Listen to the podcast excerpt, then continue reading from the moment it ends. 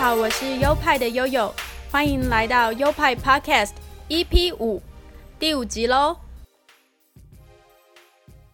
今天要介绍的这款字型有点特别，而它背后的故事其实是在字形史上一件稍微不名誉的事情。到底是怎样一个离奇的故事呢？好奇的话，就跟着我一起听下去。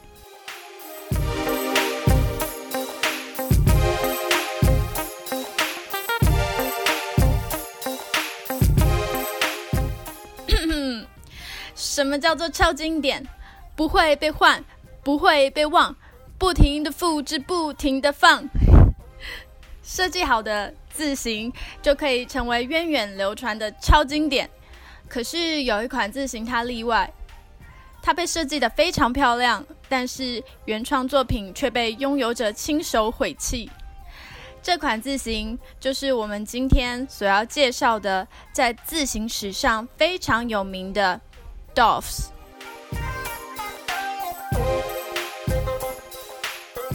在介绍 Doffs 这款字形之前，必须先谈到 The Doffs Press 这一间出版社。它是一间成立于十九世纪晚期的出版社，位于伦敦 Hermer Smith 这个地方。很有趣的是，这间出版社的命名是命名自它附近一间河畔店的 pub，刚好也叫 Dove 这个名字。成立这间出版社的人是当时非常具有影响力的书籍装帧艺术家 T.J. Captain Sanderson。他找了一位从事雕刻、摄影、印刷的伙伴 Emery Walker，与他经营。这一间出版社，在我搜寻他们的照片的时候，我发现他们两个人长得超像的啦。不知道是不是因为那个时期英国的男子都是这个造型，都是呃卷毛卷卷的头发，然后嗯八字胡，胡子几乎就盖住半张脸了，所以其实就是很难分辨他们的的模样有什么不一样啦。当时的人真的可以清楚的分辨他们吗？那个时候的出版社啊，和现在的出版社不同，因为现在我们大多是使用电脑排版嘛，在印刷什么的都十分快速。像我在出版社工作的朋友，他们一个月可能就可以做一到两本书，而且印刷都是大量的印刷。但是回到十九世纪晚期。那时候的出版社呢，他们的业务就涵盖了许多手工的流程，比如说书籍的装帧啊，就是呃，比如说用线把书缝起来或是绑起来，然后用胶合上书的封面啊，或者是手工的印刷啊，就是用金属的那些铸字去活字印刷出。一本一本的书，那时候还有许多手工绘制的封面跟书页里面的插图等等，所以一本书本的出版就像一项艺术创作一样。那很多出版社也会设计出他们自己专属的字型，像是 The Doves Press，他们就产出了很多漂亮的字型。有 Doves Roman 和我们今天介绍的 Doves，他们所有的书籍都是使用他们所设计出来的 Doves 这款字形系列，像是他们有印出脍炙人口的 Doves 圣经，在一九零二年发行，那款圣经被视为当时出版界的一项杰作。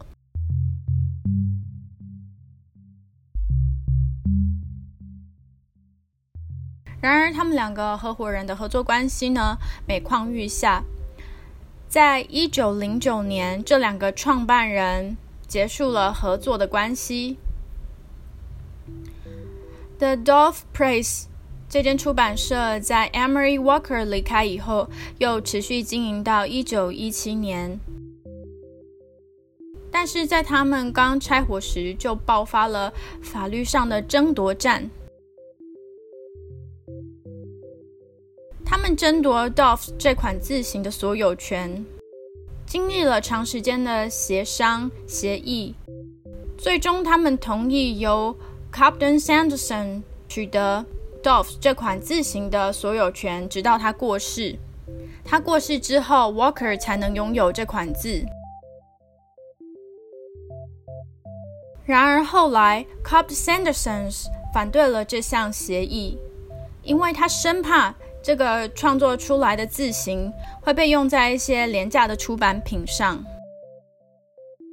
所以他花了三年的时间，把 Dove 这款字的注字，还有排成的版，以及任何可以再印出这个字形的模具，分批丢入泰晤士河中。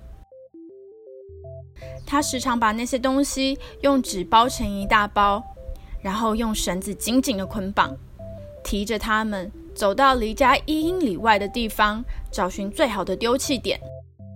等到交通最繁忙的时刻，趁着一片嘈杂声，扑通一声丢到河里面。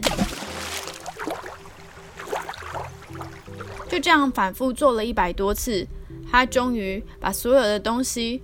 都丢弃完成。这项行径没有被其他人发现，而是直到他死后，人们读到他的日记跟遗书后才得知。知道这件事情的 Walker 马上对 Captain Sanderson 的遗孀 Anne 采取法律行动。最后，Anne 赔了大概是七百磅，大概是现金。几万元的欧币，折合台币大概是十几万元吧。虽然字形的原作全数被 Cup Sanderson 丢到泰晤士河里了，好家在这个字形并没有真正的完全消失。感谢一九九四年，瑞典有一位设计师，他试图用数位的方式重置这个字形。他就照着那些印出来的字，那是他唯一可以索取的线索，然后用电脑软体描摹出来。在二零一三年，英国有一位设计师 Robert Green 也推出了更细致的数位版本。根据他的访问，他说他在学生的时期就看过 Dove 这款字，在当时就深深为了 Dove 这款字的呃优雅的造型所着迷。之后，他才去了解这个字形背后的故事。他花了很长的时间去研究、去重置这款字。二零一五年，他请求伦敦港务局的援助，打捞 Hammersmith 吊桥的周边。Hammersmith 吊桥就是横跨泰晤士河的一座吊桥，估计也是 Cup Sanderson 丢弃字形的地方。他们派了很多专业的潜水员去河床打捞，结果真的打捞到了一百五十片的原作。那些铸字模的体积非常的小，大概只有十六 pt 那样字形的大小，都是一块一块小小的金属。在沉入河床九十几年后被捞起来的这些小小的铸字模，能大大的帮助 Dove 这款字形的数位制作。使它更贴近原作。但是讲了半天，我很好奇，这款字型到底一开始是 Cap Sanderson 设计的，还是 Worker 设计的呢？于是我就去查了一下。好笑的是，我后来查到这款字不是由他们两个人设计出来的。即便那个 Cap Sanderson 对这款字拥有强大的占有欲。不允许任何人分享它。但是这款字其实是由当时的一个很厉害的铸字大师 Edward Prince 所制造出来的。当时的铸字方式是切割金属，在金属上算是雕刻出想要的字形。而这款字形的草图其实是模仿英国十五世纪时的一款字形。这是一款风格相当优雅的衬线字，它的字形特色可以在一些字母上发现，比如说像是它的 Y Y 的结尾是一条利落的斜线，它并没有任何弧度。以及它的小写 G 的尾部呈现倾斜的椭圆形。就是这样美感协调的字形，撑起了整间 The Dolph Place 的运作，也引发了 Cup Sanderson 和 Walker 的争夺，以及后来发生字形史上这样轰动的丑事。但也是因为它的美，得以感召 Robert Green 去投入心血，经历了数十年的时间复原这款字形。而这个复原的工作到底做得怎么样呢？我们现在可以使用到这款字型吗？答案是可以的，只要在网络上搜寻，就能搜寻得到有在贩卖这款字型的数位化。有兴趣的朋友可以自行上网搜寻。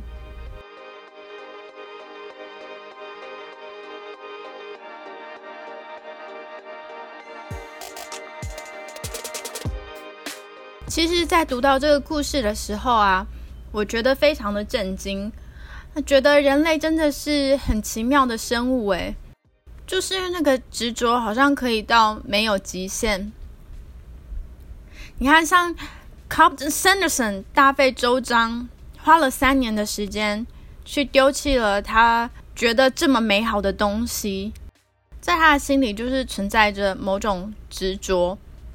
当然，他真正的心态我们不得而知，但是他这样做真的是。很费劲诶，费尽一番功夫，到底是何必呢？去揣摩的时候，就会觉得相当的有趣。当然，他的理由好像是说不希望别人随便滥用这项这么美好的事物，所以他宁可毁弃它，也不想与人分享。这种心态真的有点像某种恐怖情人吼。但是真的是这样吗？我在想。会不会他只是为了想要跟 Worker 赌气呢？不知道他们两个之间到底发生了什么事。复兴 Doves 这款字的设计师 Robert Green 就说了，他其实很怀疑 Cap Sanderson 真的不想让大家找到这款字吗？但是他又留下了这么多的线索，他觉得他可能只是不想让 Worker 用到这款字而已。说到 Robert Green，也是一位奇人啦。他为了他学生时代的所爱，爱上了这款字型，然后能为他付出这么多、这么多的心力、这么多的时间，这同时也让人觉得蛮伟大的。他的这些付出，就只为了还原他所追随的内心觉得美的事物。这样子纯粹的心态，我觉得是很值得珍惜的，很难能可贵的。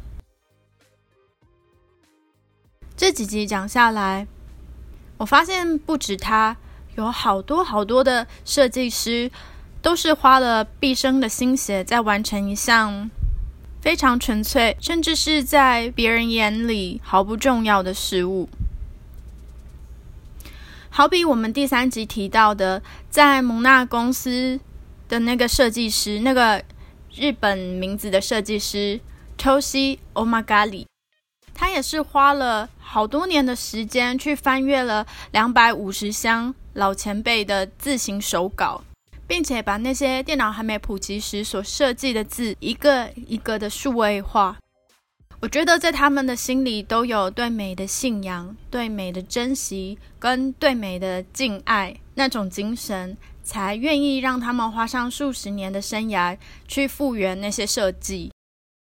这让我想起以前在读研究所时，我们系主任有一次在上课，那时候上的是艺术史的课，他就问我们：“你们曾经？”有看到某个美的东西而被感动到哭吗？如果有的话，你们是很幸福的。当然，我们常常在说“美哭我了”，“美哭美哭”，好像是在开玩笑一样。可是是真的，有些人会有这种经验的哦。我记得，嗯，我最近一次有这样子看到美好的事物而内心澎湃的经验，甚至呃热泪盈眶，是在。很多很多年以前，我去奥地利的一间宫殿，现在已经变成博物馆了。我看到克林姆的吻那幅画的原作，那幅画很大哦，大概有一层楼这么高。然后我靠得很近的看着那幅画，它被挂在一面漆着全黑的墙上，然后整个空间跟氛围很安静，安静的像宇宙一样。然后我就看见两个画里的恋人交缠，然后因为克林姆喜欢用金箔作画。所以他的画闪闪发亮的，很像宇宙里的星星。我那时候突然觉得，所处的空间变得无限无限的广大，然后只有一对这么深爱彼此的恋人。我霎时就被眼前的这个景象所感动，还有被画里所传达出来的爱意感动。我在那画前站了好久好久，我觉得这是一个很棒的经验，然后非常难得，因为在这么繁忙的生活里，其实已经很难有机会这样停下来，在一个美好的东西面前停下脚步，花一段时间去注视它，去感受它，去为了它把你的心打开，把所有感官打开。就像我系主任说的，如果有这样的经验，是很幸福的。所以，我们学习美学，我们去接触艺术作品、艺文作品，我们去感受它，也许是学习着某种打通我们自己的方式吧，打通那个对美有信仰、珍惜和尊敬的心。那个，我想就是人与这个宇宙连接的通道吧。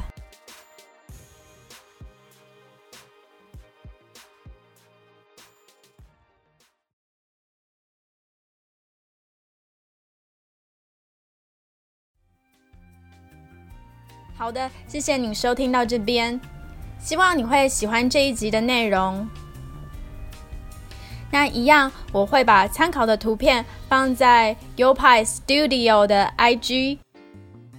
有兴趣的听众朋友可以搜寻 IG 账号 Yopie 底线 Studio，就可以找到喽。感谢您的捧场，那我们下集见，拜拜。